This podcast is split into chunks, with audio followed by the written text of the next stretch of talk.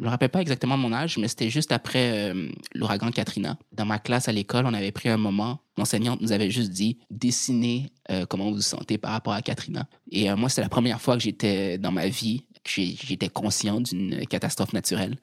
Ça a pris, ça a pris contrôle de, de ma pensée pendant un, un long bout. Juste, ok, du jour au lendemain, tout peut disparaître. J'ai juste dessiné ma petite personne en plein milieu de l'ouragan mon enseignante, elle a pris un petit moment de silence, elle a regardé l'œuvre, puis là, elle m'a dit Franco, euh, est-ce que tu pries? J'ai dit Non, je prie pas. Genre, je sais pas pourquoi, mais euh, ton image, je la verrais dans une église où il y a cette force-là qu'elle ressent, ressentait, elle était, pratiquante euh, catholique, puis elle disait Ça me donne envie de prier. J'étais juste à 15 ans c'est juste comment je me sens, c'est juste mes émotions, voir que ça amène une adulte à ce type d'action. J'ai vu tout le pouvoir qu'il y avait là-dedans, tout, euh, tout ce qui était possible de faire juste avec ces simples moyens. Et c'est vraiment là que je me suis dit, ah ok, je vais communiquer avec euh, ce médium-là.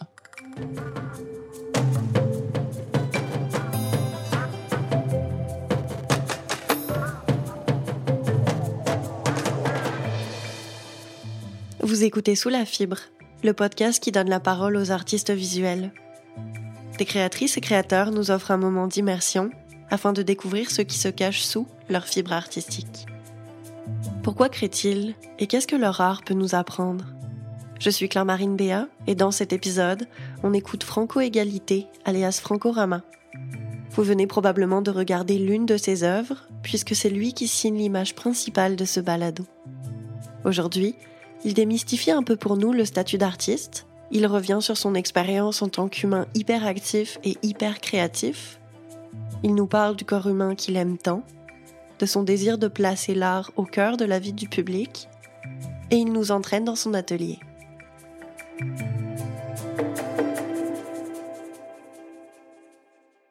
J'étais un enfant et un adolescent extrêmement agité. Ma mère étant une enseignante a pu euh, cibler que ah, il y avait certains troubles d'apprentissage euh, ici et là. J'ai dû aller voir euh, sept psychologues. Puis c'est avec ça que j'ai pu avoir euh, le compte rendu que j'avais un trouble d'apprentissage et d'hyperactivité, TDAH. Très jeune, on m'a mis ça dans la face. J'ai dû développer une certaine relation, m'adapter à ça. Autre que ça, mon enfance, j'étais un enfant très naïf. On disait souvent, euh, cette expression-là, je la comprends toujours pas, mais que je dormais au gaz. J'étais toujours l'enfant qui était debout dans un coin en train de regarder le plafond ou de regarder le vide. Euh, je me perdais facilement. En fait, j'adorais me perdre. Quand j'allais dans les centres d'achat avec, avec ma mère ou euh, avec des amis, j'adorais volontairement me perdre pour que pour juste vivre des aventures. J'adorais vivre certaines aventures ou juste être présent pour voir certains moments spéciaux et euh, juste voyager dans des petits endroits, dans des micro-environnements. Ouais, la tête dans les nuages. C'est ça que j'étais. Très tôt, sa mère décide de l'aider à canaliser son énergie explosive pour diriger sa concentration et révéler tout le potentiel de son TDAH. Ouais, non, non, c'est vraiment, c'est, le bon mot, potentiel. J'en ai parlé avec plein d'amis qui avaient, qui ont été diagnostiqués avec le même TDAH euh, que moi. Et moi, c'était vraiment surtout hyperactivité qui était euh, à son summum, qui est toujours. Et c'est vraiment, c'est dire, ah, ok, t'as de l'énergie, t'as de l'énergie, mon garçon, on va la dépenser. On va la dépenser partout. Euh, c'est vraiment, on arrivait, c'était à chaque automne, elle arrivait avec tous les catalogues d'activités. C'est genre, c'est Noël. Gâteau. Choisis tout ce qui t'intéresse. Je sortais de l'école. J'avais soit un cours de menuiserie, de peinture, de gymnastique, de danse, de karaté, de kinball. Sept jours sur sept, matin, midi, soir, j'avais une activité. J'étais un petit, euh, un petit adulte qui se dirigeait à toutes ces activités après l'école. Puis c'est vraiment ça qui m'a appris plusieurs choses que maintenant, euh, c'est mon subconscient. Puis encore aujourd'hui, quand je fais une toile, c'est après avoir fini une toile que j'ai réalisé, ah, cette tâche-là, c'est un rappel à cette activité-là que j'ai fait plus jeune, où j'ai appris ça ailleurs, ou pourquoi je travaille sur le bois, c'est parce que je suis plus à l'aise avec le bois que j'ai travaillé pendant 5-6 ans quand j'étais un enfant. c'est drôle. Ouais, ma mère a vraiment pris ça comme euh, on, va, on va faire un petit adulte de toi vite, vite. on, pense que le TDAH, c'est euh, une sanction. C'est sévère, euh, ça, ça, empêche. Ça empêche plusieurs choses. Je trouve en fait que c'est une opportunité vraiment euh, exclusive. Quand un enfant de 6 ans, à la fin de sa journée, était, était fatigué, moi j'avais toute mon énergie et je pouvais faire d'autres activités ou apprendre plus. Après avoir exploré plus de 15, voire même peut-être 20 activités différentes pendant son enfance, c'est vers l'âge de 13 ans que ses passions se divisent majoritairement en deux. D'un côté le piano jazz et de l'autre le dessin et la peinture. Ma vision du dessin était bizarrement un peu euh, capitaliste euh, dans le fait que si j'étais capable de dessiner Bugs Bunny, il m'appartenait maintenant. C'était mon personnage. J'avais vraiment j'ai des cartables de dessin où est-ce que c'est juste mes personnages, mais ce sont pas mes personnages, mais ils m'appartiennent maintenant. C'est ma collection de personnages que je maîtrise maintenant. Euh, puis encore aujourd'hui, Bugs Bunny, les Looney Tunes, Spirou, Lucky Luke, les Dalton, je peux tout te dessiner ça euh, par mémoire. C'est vraiment, c'est devenu automatique. Donc le dessin, ça a vraiment commencé de manière vraiment juste, je dois tout savoir comment il dessiner. Puis c'est souvent, c'était souvent aussi euh, comme ça que je faisais la vedette à l'école. c'est très tôt que j'ai pu euh, aussi comprendre que je pouvais trouver ma balance ou mon équilibre avec le TDAH, avec le dessin. J'ai pu identifier mes premiers traits de personnalité, un premier sens de la personne que je voulais être en dessinant. Ça aussi, j'ai découvert, j'ai redécouvert ça cette année, euh, à quel point euh, ce que j'aime vraiment quand je dessine, c'est, oui, c'est faire les traits, c'est toute l'action physique, mais c'est tout l'exercice cérébral je peux me poser toutes les questions du monde quand je dessine. Je peux, je peux répondre à toutes les questions du monde ou essayer de trouver des tentatives de réponse euh, quand je peins ou quand je dessine.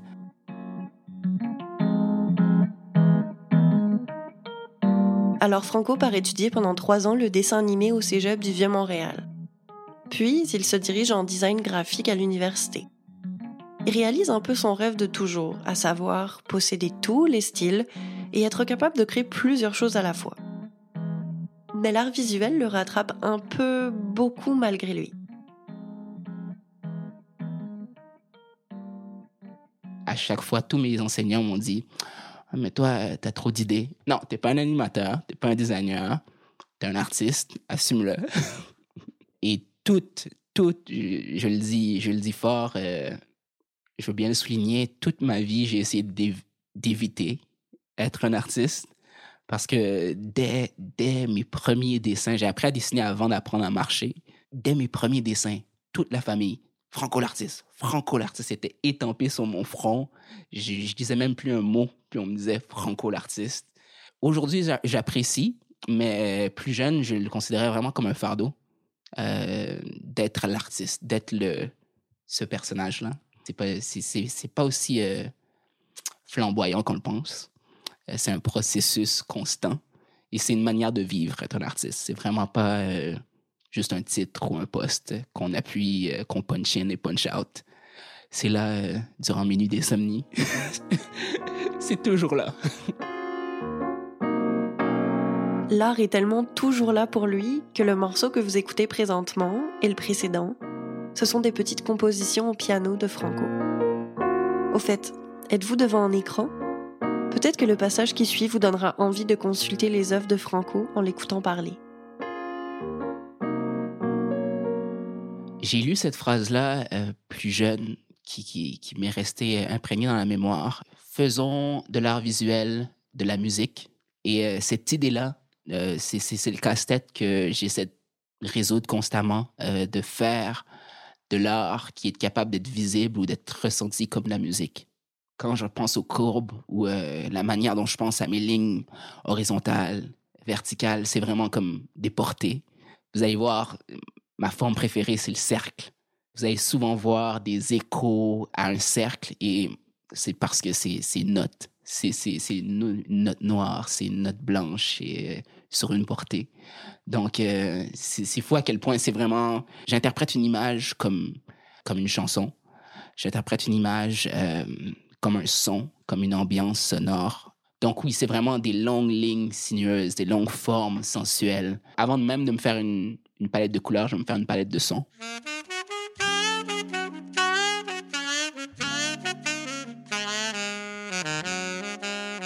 Euh, je trouve que ma musique préférée, c'est le jazz. Et euh, quand j'écoute mes pièces préférées, mes pièces préférées, en fait, me caressent.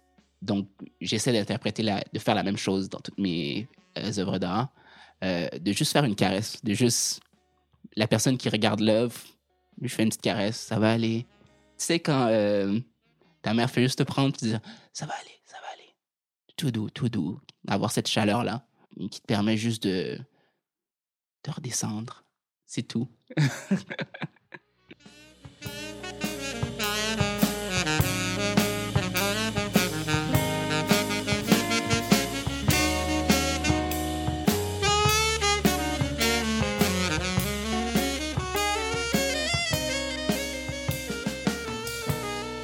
ce qui me fascine chez l'humain, c'est vraiment que on en voit tous les jours. Ils sont en vie tous les jours. Ils sont toujours dans notre perspective. Mais euh, ce que j'essaie de, ce que j'essaie de faire, c'est de voir euh, la chaleur du corps, du corps humain. On oublie, souvent c'est ça, quand on a trop d'une chose, on, finit par euh, la prendre pour acquise. Puis je trouve que nos corps, on ne devrait jamais les prendre pour acquis. Je trouve juste que c'est tellement, un privilège d'en avoir un qui est fonctionnel, qu'on est capable d'avoir un contrôle dessus. Euh, je trouve que c'est une magnifique chose. C'est tellement beau un corps. Moi, ça, je suis juste. Pourquoi on m'a donné ça? Comment je comment je m'en sers euh, Le décoder, euh, l'habiller, en, ciblant juste le corps humain, j'efface tous les petits détails moins importants comme statut social, qualité de vie, race, ethnicité, tout ça. Je trouve qu'en ayant un corps humain, en jouant avec le corps humain et la couleur, la lumière aussi, juste jouer avec ces trois variantes-là, ça me permet de faire une œuvre universelle aussi. Parce que tout le monde qui va regarder mes œuvres a un corps. Donc, peut directement s'identifier. J'ai jamais, j'ai jamais eu peur de la couleur. Euh, très jeune, la couleur, ça a été euh, ma principale façon de communiquer euh, de manière directe comment je me sens. je me rappelle plus jeune, écouter des chansons, puis juste dire à, dire à mon frère que celle-là, elle, sonne rouge. La chanson sonne rouge. Celle-là, euh, c'est du vert avec du bleu. Donc, ça m'a souvent. Euh, ça, a toujours, ça a toujours été un réflexe pour moi de connecter un son à une couleur. C'est la première chose que j'observe. Je me réveille le matin et j'observe le ciel. C'est quel type de bleu? Comment je peux atteindre ce bleu-là avec ma peinture?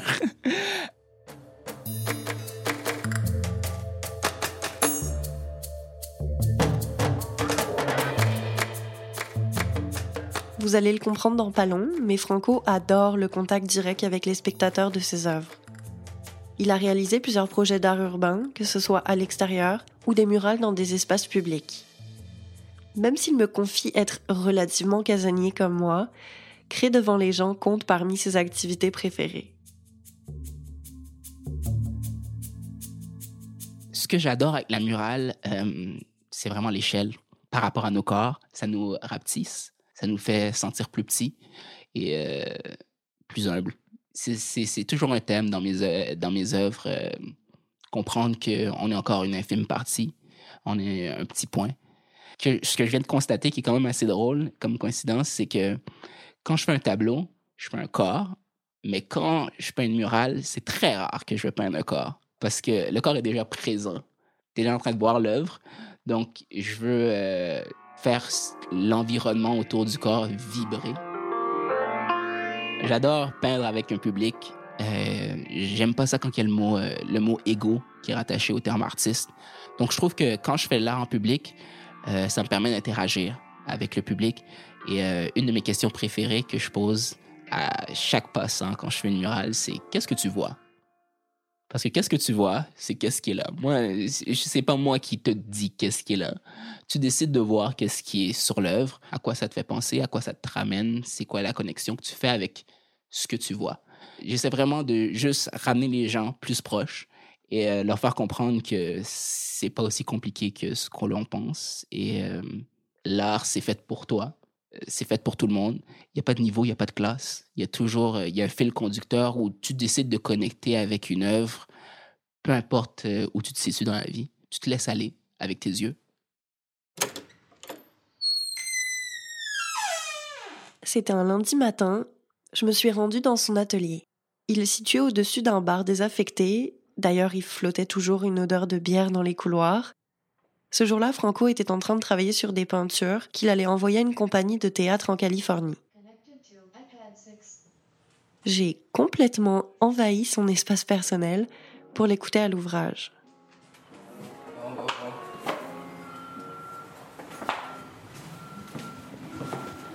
Ah, j'adore cette ambiance-là. T'as le camion, la petite musique, je suis au paradis.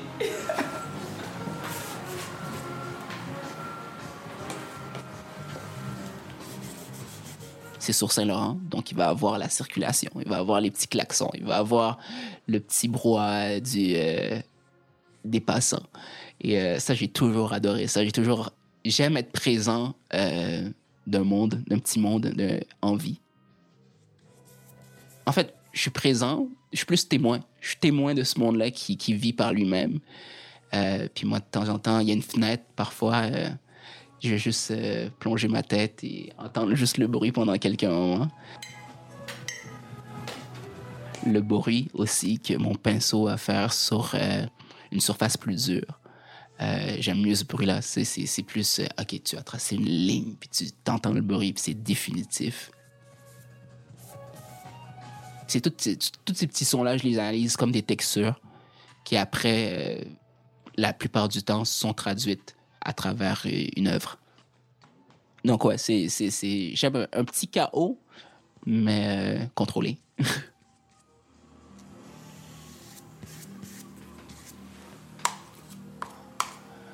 ce que je dis aux gens euh, que j'invite au studio quand ils voient mon travail, je leur dis je vous prépare, je, je vais vous montrer le lait parce que c'est jamais, c'est jamais beau au début il y a des gens, comme je leur montrais, mais quand j'ai montré cette toile-là euh, au début, euh, à son début, les gens étaient genre, est-ce que tu sais ce que tu fais?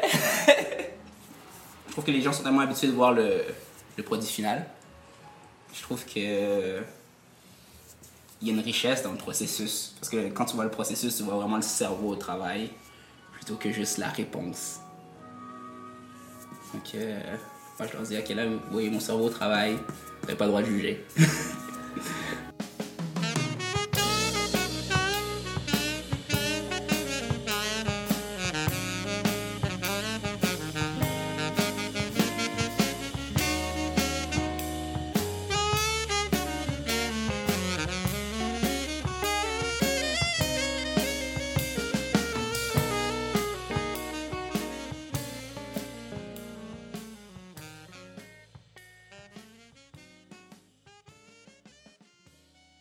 mes œuvres sont toujours pour la personne qui la regarde.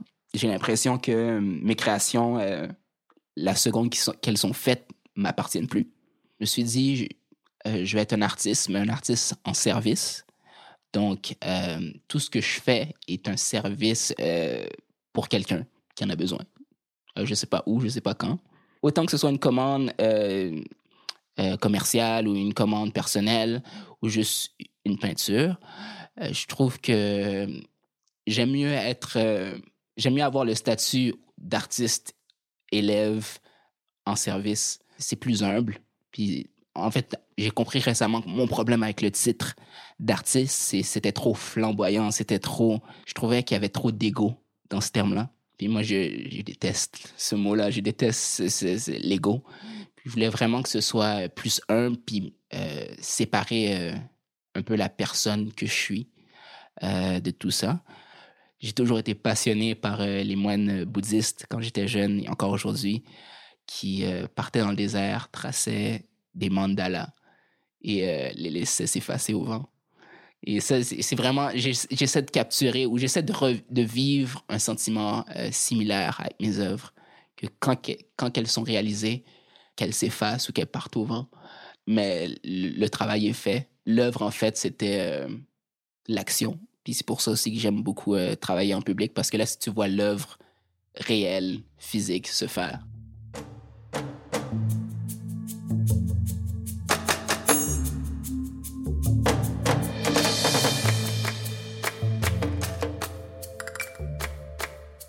La personne que je suis n'est pas un artiste, mais il y a un artiste en moi qui se réveille de temps en temps puis qui me dit OK, maintenant c'est le temps de faire ça. Euh, donc souvent, je me répète euh, l'artiste est présent, mais l'artiste, c'est pas moi. Euh, parce que, comme je dis, je regarde une œuvre, des mois après, je sais qu'est-ce qu'elle veut dire. C'est souvent ça. Quand je fais, quand, quand je fais les premières esquisses d'un dessin, ça se fait vraiment rapide. Je sais pas où est-ce que ça va, je sais pas qu'est-ce que c'est. ça commence souvent très abstrait. Donc, l'artiste que je suis, c'est vraiment l'artiste élève. J'ai toujours eu cette soif d'apprendre constamment. C'est pour ça que, j'ai, que je suis constamment un élève, ou j'adore être un artiste élève. Je veux pas, je veux jamais graduer. je veux jamais avoir un diplôme. Je veux jamais que ce soit fini. Je suis juste, j'apprends le plus possible quand je quand il faut. Mais quand c'est le temps de créer, je sais pas c'est qui la personne qui crée, je sais pas qu'est-ce qu'elle veut créer, mais je sais qu'il y a une émotion présente puis que je dois la ressortir. Mais sinon, en termes d'artiste, je suis l'artiste le plus normal qui existe euh, quand je fais pas de l'art, quand je suis pas en train de travailler sur, sur ma pratique. Euh, je suis la personne la plus régulière, la plus normale.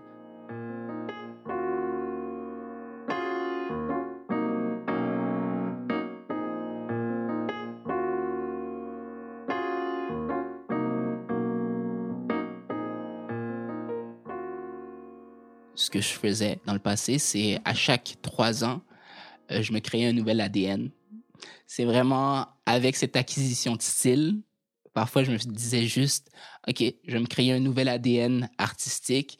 Je vais prendre de trois à cinq artistes et juste essayer de créer, euh, faire une combinaison, faire un, clone ou un mutant de tous ces artistes-là dans un nouveau style.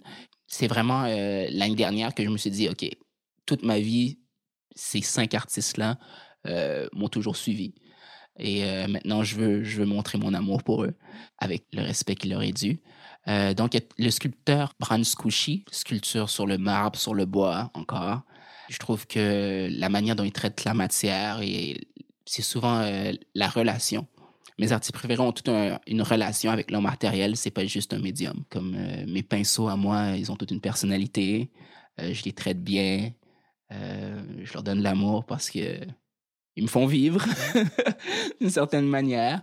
Donc, euh, Branche Coussi, Calder, Calder avec euh, ses courbes, Picasso. Picasso, c'est, en fait, c'est plus son cerveau qui m'inspire que son œuvre. J'aime, euh, c'est lui qui m'a appris comment réfléchir en peignant. Et Matisse, Matisse surtout. Pour les couleurs, Matisse m'en apprend toujours et euh, me fait sentir vraiment comme un élève. Il n'y a pas une journée où est-ce que je lis pas du Matisse. J'essaie toujours d'en apprendre plus euh, parce que euh, ils réfléchissent. Ils ont juste un, ils font, ils ont un exercice cérébral avec juste le matériel. C'est moins courant aujourd'hui, je trouve, d'avoir ce type de, de, de, relation, de réflexion très sérieuse avec le matériel.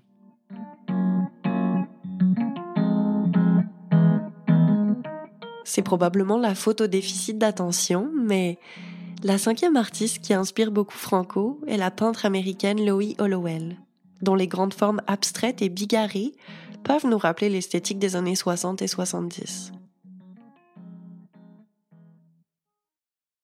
Les silences sont une richesse et euh, peuvent nous en apprendre beaucoup sur nous-mêmes, juste sur notre état. Prendre un moment juste, OK, en ce moment, il y a zéro pression, il y a juste moi dans un espace, ma respiration. Qu'est-ce qui. Juste avec, juste avec cela, essayer de, de trouver le nord. Mon meilleur ami, c'était mon grand-père.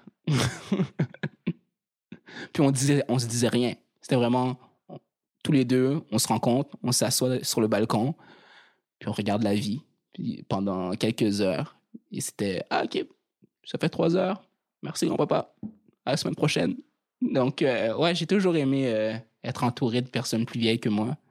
J'adore, j'adore euh, leur sagesse. J'en apprends beaucoup avec ça.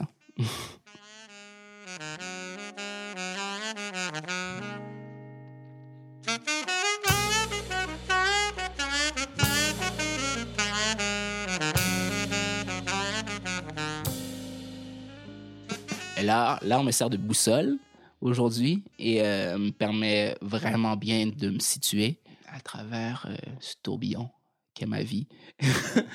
Mais euh, ce que l'art m'a appris, c'est la valeur du temps, de mes sens, la valeur de la matière aussi. Toutes les choses de base qui sont présentes dans notre vie tous les jours, ça m'a vraiment enrichi. Le toucher, surtout, c'est le sens que j'ai le plus développé grâce à, à la peinture. Juste la texture d'une certaine euh, couleur par rapport à une autre, euh, le bois ou euh, le matériel sur lequel je vais, je vais peindre.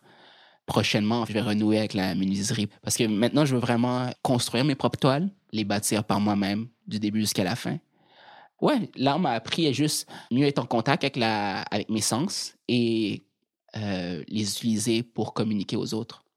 Parce que j'avais beaucoup de misère plus jeune, en fait. C'était vraiment ça mon, ma petite béquille, c'était que quand c'était le temps d'utiliser des mots, j'avais des images ou j'avais de la musique, mais j'avais pas des mots. c'est drôle que je dise ça dans un podcast. c'est quand même drôle, parce que là, il y a juste des mots. Zéro image. Mon rêve ultime, c'est mon nouveau rêve, récemment, euh, c'est d'avoir rien dans mes poches. c'est aussi bizarre que ça, mais juste être capable de sortir avec rien dans mes poches, puis de rentrer avec peut-être quelque chose. Euh, ça peut être une métaphore, mais c'est aussi de manière genre littérale, littérale genre ouais, avoir rien dans mes poches. Euh, en tant qu'artiste, euh, j'aimerais beaucoup aller dans le trois dimensions, commencer à expérimenter avec la texture. je travaille beaucoup sur le corps humain. En fait, c'est ma passion pour toujours le corps. Le corps a encore plus à dire quand il est en trois dimensions et aller chercher des, des moments ou des émotions encore plus spécifiques. En plus de la sculpture et de mille et un autres projets que Franco a en tête, il veut continuer à faire une place de choix aux humains dans ses projets. Il se donne pour mission littéralement de démanteler tous les stéréotypes liés aux arts, à commencer par le fait que, selon lui, l'art doit cesser d'être réservé aux élites. C'est clair que l'élitisme dans l'art, c'est c'est son, c'est son poison. Mais c'est, c'est, c'est, ce, qui est, ce qui est pervers aussi, c'est ce qui permet de le conserver à un certain moyen. Je parle vraiment au niveau physique. Ces tableaux-là, c'est un peu grâce à cet élitisme-là qu'on a encore euh, certains tableaux. Je pense qu'on a ce nouveau tableau-là de Egon Shield qu'on a découvert. C'est vraiment, c'est triste, mais c'est vraiment ces, ces, ces personnes-là euh, riches et riches et célèbres qui vont la posséder, euh, qui vont en prendre soin. C'est dommage que, que ce soit juste euh, attribué à ces gens-là. Je pense que c'est un autre de mes artistes préférés. Euh, en plus, c'est triste. Je pense qu'il est mort ce mois-ci. Baldessari. C'est une de ses œuvres, en fait. c'est mon œuvre préférée de cet artiste-là qui disait que c'est une petite histoire. Il était un jour un artiste qui adorait l'art, qui a principalement connu l'art à travers des livres et adorait lire des livres d'art. Un jour, il est allé au musée et il a vu euh, le célèbre euh, tableau de Salvador Dali. Puis il a réalisé à quel point il était tout petit. Il a dit Attends, mais moi, je l'ai vu en grand dans des gros livres d'art. Je l'ai vu, euh, c'est bizarre à quel point je l'ai vu en géant dans les livres, tout le monde en parle, c'est célèbre, mais elle est tout petite comme ça. C'est après ça que l'artiste a constaté que la majorité des travaux d'art, les gens les voient à travers des livres et pas à travers, euh, pas, pas, de manière originale. Et euh, ça, c'est dommage. C'est très dommage. C'est ça qui était triste avec euh, cette histoire-là, c'est que l'artiste, au final, il a juste décidé de faire des livres parce qu'on en lit plus que on voit des tableaux. Et un autre truc que cet artiste-là aussi a dit qui m'a vraiment pris, c'est que une œuvre devient réellement libre que lorsqu'elle est au musée. Ces gens riches chansons d'effets, il sera revenu à tout le monde c'est la mission qu'on doit faire, rendre l'art plus libre, gratuit, au plus de gens possible.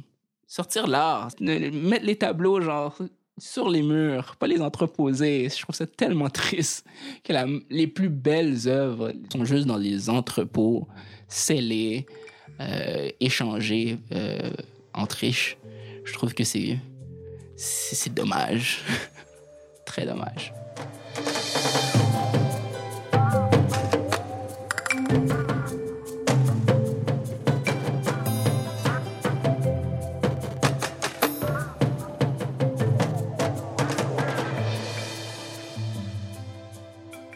Vous venez d'écouter Sous la fibre.